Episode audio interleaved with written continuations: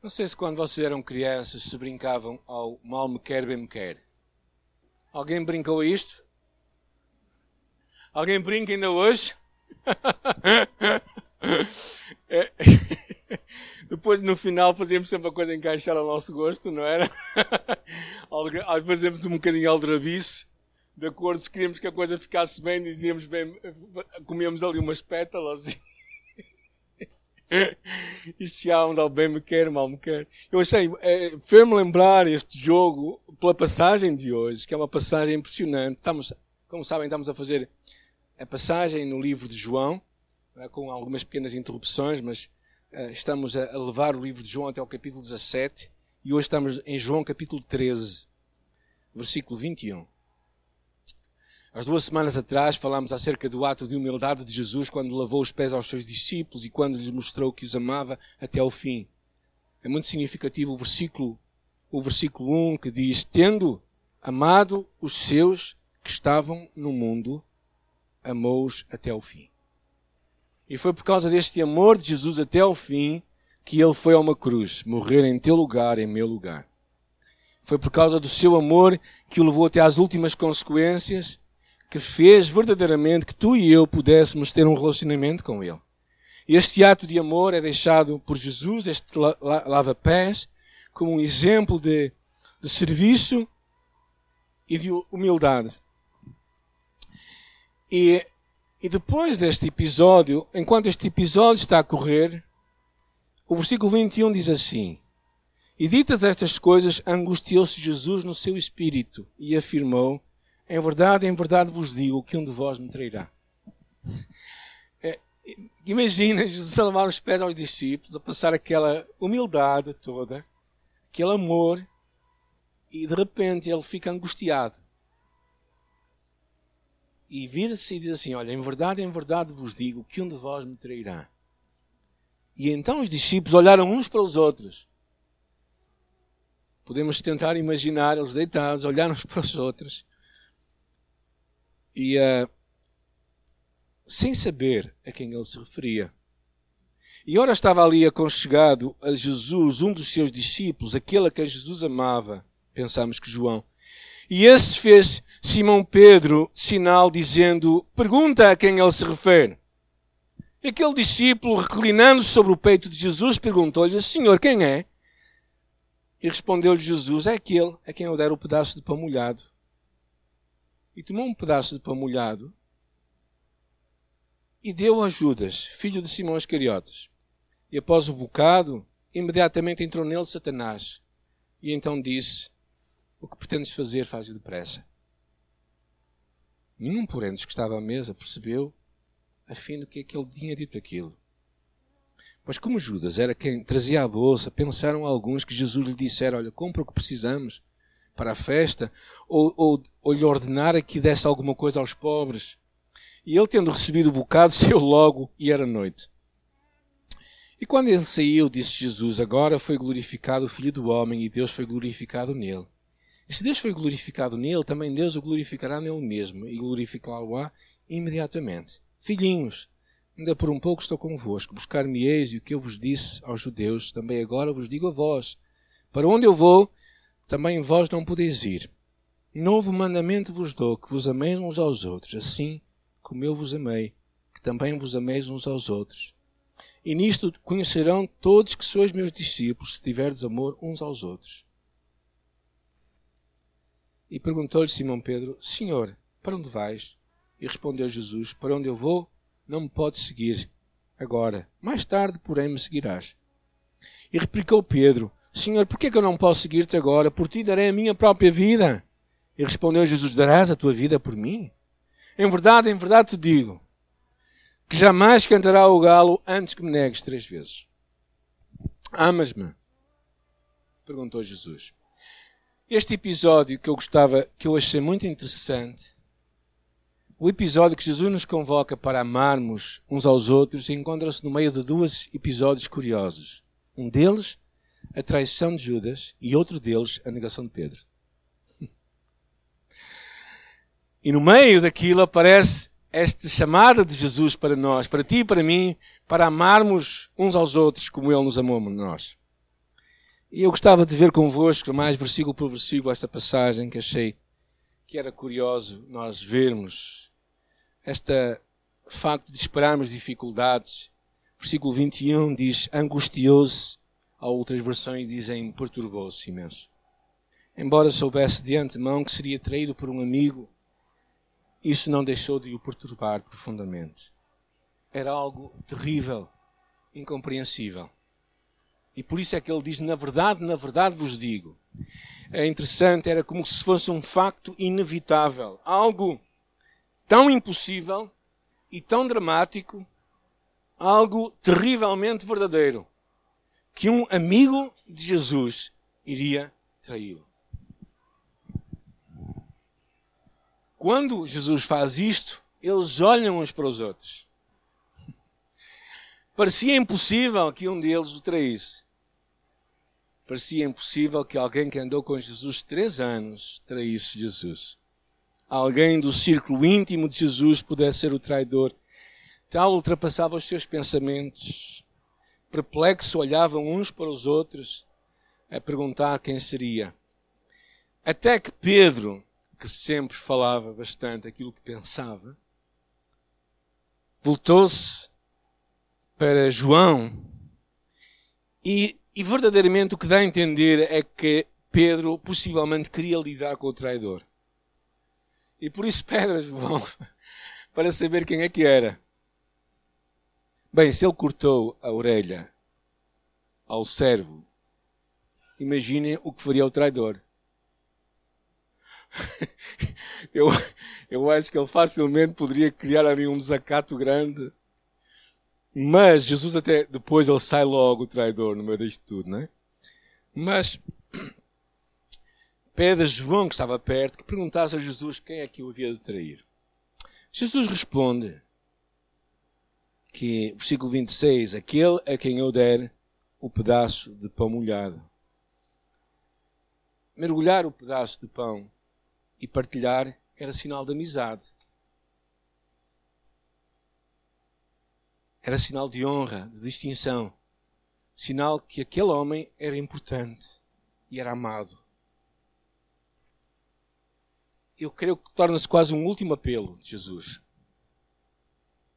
ao qual Judas não cede em obediência, antes agem rebeldia. E por isso diz a palavra aqui no versículo 27 que entrou nele Satanás. É uma das mais terríveis expressões das Escrituras. Satanás usa Judas como uma ferramenta para realizar os seus propósitos. Agora, Judas tornava-se propriedade e instrumento de Satanás para que os seus propósitos fossem realizados. E esta palavra Satanás, no livro de João, só aqui aparece. Em outros lugares aparece com outro nome. E o versículo 28 diz que naquele episódio todo ninguém compreende nada. Quando Jesus disse o que tens a fazer, faz-o depressa. E pensaram para si próprios que se Judas era o tesoureiro, possivelmente havia duas coisas. Ou ele ia fazer as compras para a Páscoa, para a, para a festa da Páscoa que eles iam realizar, ou então ele ia fazer alguma ação de beneficência aos pobres que eles ajudavam. E por isso eles ficam todos perturbados, mas verdadeiramente eh, ninguém percebe muito aquilo. Aparentemente Jesus enganou todos, Judas enganou todos, menos a Jesus. E, e, naquela altura, o que acontece, há aqui uma expressão que me que é impressionante. O versículo 30 diz: E tendo recebido o bocado, saiu logo. E a seguir diz: E era noite. Eu penso que esta era noite é, além de ser um tempo do dia, porque era noite, mas João muitas vezes usa esta expressão para falar das trevas, para falar da noite que havia e das trevas que às vezes nós escolhemos em vez de escolhermos a luz de Deus. Por isso é que este é um tema recorrente em João, da luz e das trevas. João capítulo 12 diz: A luz ainda está convosco, dizia Jesus, por um pouco de tempo. Andai enquanto tendes luz, para que as trevas não vos apanhem, pois quem anda nas trevas não sabe para onde vai. Jesus claramente estava a falar que as trevas haveriam de vir. No próprio João 12 ele também diz: Eu sou a luz que vim ao mundo, para que todo aquele que crê em mim não permaneça nas trevas. Quando fala aqui que era já noite, eu penso que além do tempo verbal, o tempo do dia que estava a acontecer, era também as trevas que estavam profundamente a tomar conta de Judas. As trevas alcançaram Judas. Judas experimenta que quem anda nas trevas não sabe para onde vai. Era como se Jesus estivesse também a tentar uma última aproximação a Judas. Não deixes que as trevas te apanhem a tua vida. Não permitas que uma disposição no teu coração te leve a trair Jesus. E se calhar para ti e para mim é o mesmo aviso. Não te esqueças que um pequeno desvio no início de uma caminhada, no final vai representar um grande desvio. Num discurso que damos aqui na igreja, eh, o Obreiro Aprovado, nós falamos acerca de termos contas curtas com Deus. É uma expressão curiosa que fala de nós não deixarmos que a nossa dívida para com Deus aumente, aumente muito, ou seja, que nós não deixemos de confessar os nossos pecados de uma forma frequente e continuada. E claro que o percebemos com Judas é que foram muitos afastamentos que ele foi dando que o levou a este ponto. A importância de eu e tu também podemos olhar para o nosso coração, sondarmos a nossa vida, ouvirmos a voz de Deus, confessarmos os nossos pecados, ouvirmos os sinais de Deus para nós, quando nós precisamos de nos voltar para Ele e confessarmos os nossos pecados. É uma, talvez a lição melhor que nós podemos tirar nesta primeira parte da, desta história. A importância de nós aprendermos a viver na luz de Deus aquilo que Deus revela e não deixarmos que as trevas tomem conta de nós. A importância de confessarmos os nossos pecados, tornar o nosso caminho de volta para Deus, vivermos na luz, vivermos às claras, vivemos na transparência da palavra de Deus e não deixarmos que as nossas contas se acumulem em nossa vida e fique demasiado pesada para nós confessarmos. A partir desta altura, em que parece que é um, é um tempo assim pesado, Jesus com os discípulos, não é? Um tempo triste, um tempo angustioso, mas a partir daqui eh, Jesus começa a abrir um pouco mais o jogo, porque Judas sai para fora. E a revelação começa a acontecer. E a primeira coisa que ele começa a falar é, é desta importância de eu e tu vivermos uma vida de obediência a Deus. E ele diz: quando ele saiu, disse Jesus, agora foi glorificado Deus. E o Filho do Homem vai ser glorificado. Ou seja, naquele momento em que Judas decide tomar aquele caminho, claramente Jesus percebe uma coisa, que a glória que havia para ele seria manifesta. A glória que haveria para ele seria manifesta. E esta palavra glória ou glorificar aparece cinco vezes, somente em dois versículos.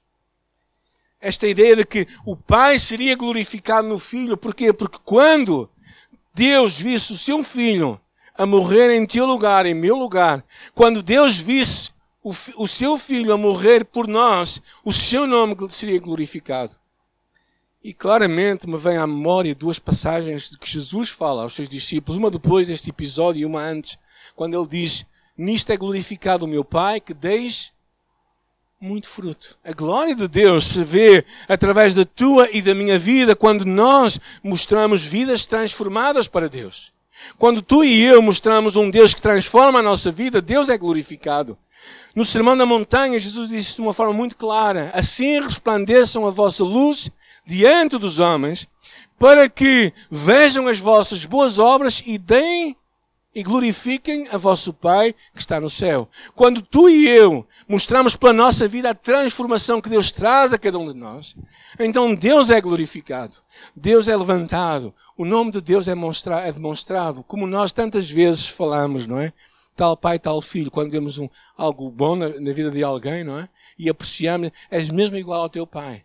É isso que Deus tantas vezes é glorificado quando em ti, quando em mim, pessoas conseguem ver o caráter de Cristo.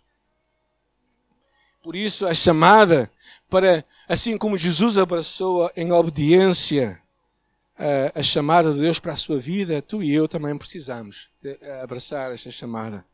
Uma chamada para cumprirmos o que Deus tem para nós. Em nossa vida, fazermos o que Ele quer que nós façamos. E depois dele falar desta disposição para a obediência, e, e ele fala de um outro e de uma outra. E é interessante o versículo 33, ele diz: Filhinhos, ainda por um pouco estou convosco. Algumas Bíblias dizem filhos, não é? Mas verdadeiramente a imagem no grego é, é mesmo a ideia de filhinhos, pequenos filhos. Um termo de afeição. Um termo de amor. Um termo de cuidado de Jesus pelos seus discípulos. Era como se Jesus, no meio daquela tristeza, da angústia toda, daquela traição, no meio da negação dos seus discípulos, que ele fala a seguir, Jesus tem tempo para abrir o seu coração e dizer: Filhinhos. Uh, e claro, mostra a dimensão do seu amor pelos seus discípulos, como vimos no versículo 1, tendo amado os seus, amou-os até ao fim. O amor de Jesus torna-se, por isso, o fundamento e a base da nossa vida. Por isso é que o versículo 34 está aí. Alguém pode ler o 34?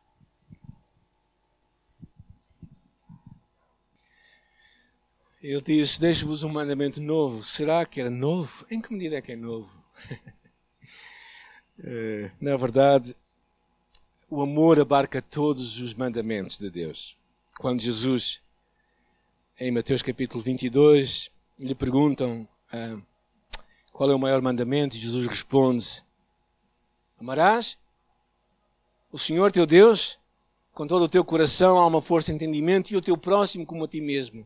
E depois no versículo depois no versículo 40 ele termina dizendo assim: Destes dois mandamentos depende toda a lei e os profetas. Por isso o amor é fundamental. É daí que vem tudo. E este amor uns pelos outros dos discípulos iria ajudá-los a sobreviver no mundo hostil. Em que forma é que este é um novo mandamento? Eu penso que, em parte, é novo, porque há uma nova comunidade que está aqui a formar-se, que é uma comunidade de uma família nova, que é a igreja, que é a família de Deus. E o amor que vai acontecer ali é um amor que vai além da raça, é um amor que vai de coração. Então, este novo mandamento implica uma nova relação que acontece quando eu e tu nos tornamos parte da família de Deus, quando eu e tu nos tornamos discípulos de Jesus Cristo mas também eu acho que é novo porque tem uma força diferente. E a força está, como Jesus diz aqui, amai-vos uns aos outros como eu vos amei. Eu penso que Jesus não estava aqui a fazer uma, não quer que nós façamos uma comparação se nós amamos uns aos outros como Jesus nos ama a nós, no sentido de ser uma coisa comparativa, mas o que ele está a falar é que eu acredito que a, a força, o fundamento do amor que tu e eu podemos ter vem de Cristo. Vem do facto de Cristo nos ter amado em nós. Por isso é que a palavra mais à frente diz: Nós o amamos porque Ele nos amou primeiro. Ou seja, porque é que nós conseguimos amar uns aos outros? É porque Cristo nos amou a nós. Porque o amor de Cristo nos constrange, diz a palavra de Deus. Julgando nós assim que se Cristo, morreu por todos, logo todos morremos. A convicção de que é o amor de Jesus que é força motriz, é, é o grande, é o grande motor do, do amor que tu e eu podemos ter na nossa vida. Por isso é que quando nós optamos por não amar, optamos por guardar a amargura, por guardar a falta de perdão, nós deixamos que este, este motor que é o amor de Cristo possa ser interrompido em nossas vidas. Por isso é que nós damos lugar ao diabo quando nós escolhemos não amar. Por isso é que nós damos lugar ao diabo quando nós escolhemos não perdoar. Por isso é que nós damos lugar ao diabo quando nós resolvemos guardar amargura em nosso coração. E Jesus disse que nisto, diz ele assim, Amai-vos uns aos outros como eu vos amei. O, João desenvolve muito este, este tema do amor na sua carta de João. Bem, se vocês forem ler a carta de João, eu e minha esposa tivemos três meses a estudar esta carta, e é uma carta, verdadeiramente, na escola bíblica nós estudamos esta carta durante três meses, tem algumas expressões muito fortes, ok? Vamos ver algumas só, eu escolhi as mais leves, está bem? Diz assim, Amados, amemos-nos uns aos outros, porque o amor é de Deus. E qualquer que ama é nascido de Deus e conhece a Deus. aquele que não ama,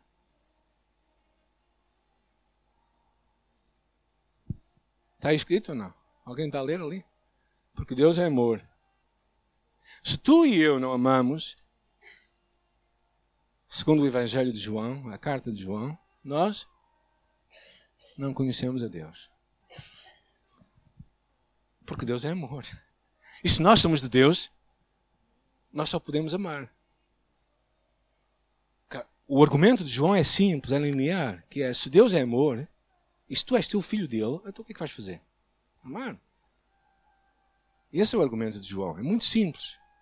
É muito objetivo, porque quando tu escolhes não amar, isso não revela que tu és filho de Deus.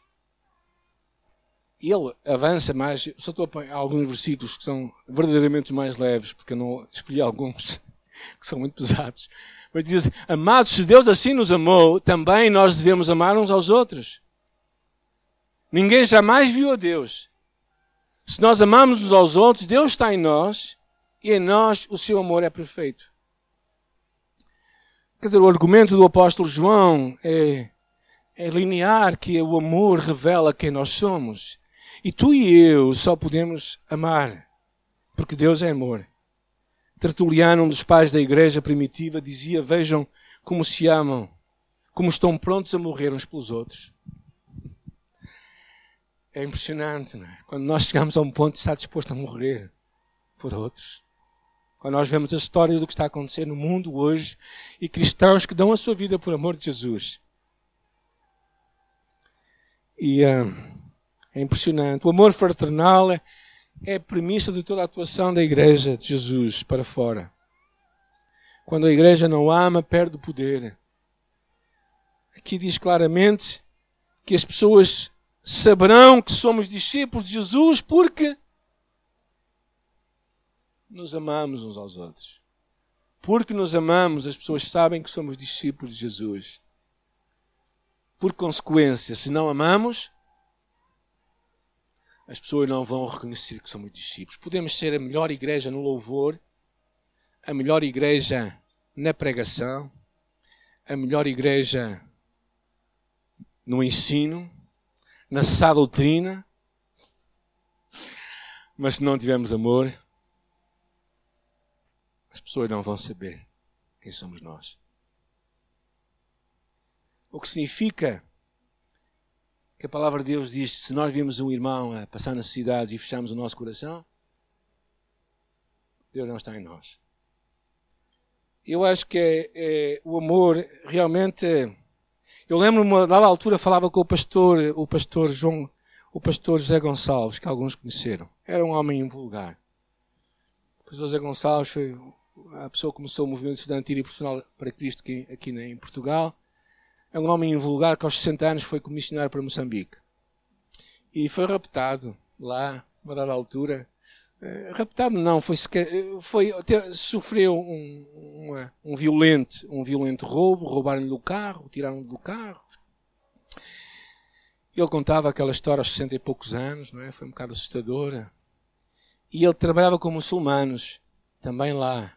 E eu perguntei-lhe ao, ao, ao, pastor: e como é que nós alcançamos os, os muçulmanos para Cristo? E ele, de uma forma tão simples quanto ele era, ele disse-me assim: oh, Samuel, é simples, amando. Amando as pessoas. o amor desarma as pessoas. E, e Jesus claramente falava isto, não é? Ou seja, quando a igreja não vive ela mesmo como um povo de irmãos em Cristo, no qual de facto as pessoas se amam, no qual as pessoas se suportam, no qual as pessoas se, se perdoam, se auxiliam, se corrigem, no qual as pessoas, as coisas acontecem de forma totalmente diferente do que no mundo, então a nossa palavra não tem força nenhuma. Mas se a vida de comunhão humana em amor, alegria, paciência, amabilidade, bondade, brandura. Isso vai representar uma poderosa evangelização. Um testemunho eficaz para dentro do mundo, que tem em suas aflições e que anseia por uma comunhão autêntica. Cristo torna-se visível assim numa igreja e é visível no mundo e é reconhecido como libertador. E por isso este episódio do amor que Jesus fala aqui acontece entre a traição de Judas e o episódio que acontece depois. Porque Pedro revela uma boa dose de autoconfiança. Senhor, para onde é que tu vais? E Jesus diz: Para onde eu vou, tu não podes ir agora, Pedro. Mas mais tarde tu me vais seguir. E Pedro disse: Senhor, por ti eu darei a minha vida. E Jesus lhe disse: Darás a tua vida por mim? Bem, ainda hoje tu me vais negar três vezes antes que o galo cante. Eu acho curioso, e para mim foi uma, uma revelação, algo que Deus falou ao meu coração, que entre esta traição e esta negação acontece este episódio de amor. Eu acho que claramente é uma, é esta imagem de não sermos autoconfiantes. A chamada para seguirmos Jesus significa não ir à frente dele. Okay? Nós seguimos quando não vamos à frente da pessoa, não é? É, é tipo aquela, a mãe, a mãe faz tudo, não é? Vocês se cá não é? Quer dizer, íamos atrás imitando as pessoas, não é? E, e, a pergunta claramente que fica para ti e para mim é quem estamos nós a seguir. E quando nós seguimos, não tomamos a dianteira. Quando nós seguimos, não ousamos depender de nós. Quando nós seguimos, por expressão, seguimos. Parece tão simples quanto isto, mas se tu colocar na tua cabeça, não é? Se nós seguimos Jesus, não vamos à frente de Jesus, não vamos ao lado de Jesus, vamos atrás de Jesus. Fazendo o que ele está a fazer, seguindo os passos que ele está a fazer. Pedro aqui quis inverter a coisa. Quis tomar a dianteira, quis ir para a frente demais. E quis dizer, Senhor, eu por ti dou a minha vida. Mas Jesus disse, não, alta aí, Pedro. Pensa bem. Para um bocadinho, Pedro. Pedro é rápido para falar, mas verdadeiramente o problema principal é a autoconfiança que ele tinha. Seguro de si mesmo. Mas por causa desta segurança em si próprio, faria precisamente o contrário. Iria negar Jesus. Pedro negaria Jesus três vezes.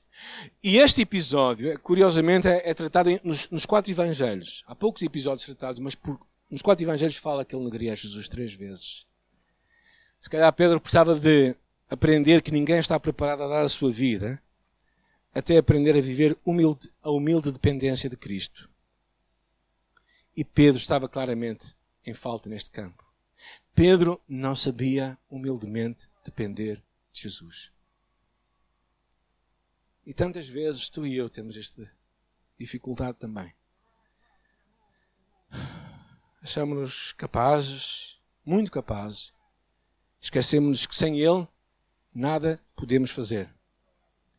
Este é um episódio que, eu digo-vos, foi daquelas passagens que eu li. Se eu não li 30 vezes, se calhar estive lá perto. Uh, foi, foi, para mim foi difícil tentar perceber tudo o que Jesus queria comunicar nesta manhã. Mas algumas coisas que eu queria deixar para ti para terminarmos, antes das crianças chegarem, que elas parecem que vão chegar com alguma coisa. Depois deste episódio da ceia, em que Jesus lava os pés aos seus discípulos, e Jesus humildemente os serve e mostra que os amava até o fim, Jesus abre o seu coração e mostra a sua, a sua angústia. E acho que isto nós devemos levar a apreciar este amor este sofrimento, disposição para sofrer de Jesus. Esta capacidade de Jesus de, de ir à cruz porque te ama a ti e a mim e apreciarmos este amor. Ao mesmo tempo também que somos encorajados a fugir das trevas que tão rapidamente podem invadir a nossa vida. A chamada para tu e eu vivermos uma vida de obediência a Cristo dispormos-nos para cumprirmos a sua vontade, mesmo quando esta vontade passa por momentos de sofrimento.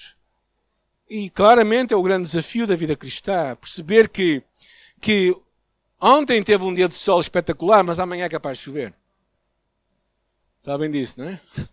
Ou seja, a vida tem, tem alegrias porque nós percebemos o que é tristeza.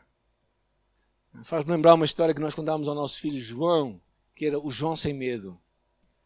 É uma daquelas histórias de criança muito interessante, de um miúdo que não sabia o que era ter medo. E eu acho que na vida também tu vais perceber que vai haver momentos de grandes alegrias, mas a vida cristã também terá momentos de perplexidade, de dúvidas, de angústias. E servirmos e seguirmos Jesus nem sempre nos vai levar ao mar de rosas. Às vezes vai-nos passar primeiro pelos espinhos. A terceira chamada é uma chamada para amarmos o nosso irmão. Amarmos o nosso irmão, percebemos que essa é a marca dos discípulos de Jesus. E a última delas, eu peço ao grupo Louvor para vir à frente. Vamos terminar com uma música antes das crianças virem. É uma chamada para tu e eu não sermos autoconfiantes. Ah, a tua a vida cristã é seguirmos Jesus Cristo.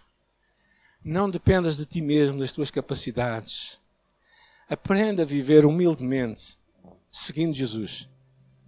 Quando tu fizeres, é sempre mais seguro seguirmos Jesus do que irmos à frente dele. Podemos nos meter em alguns atalhos muito trabalhosos.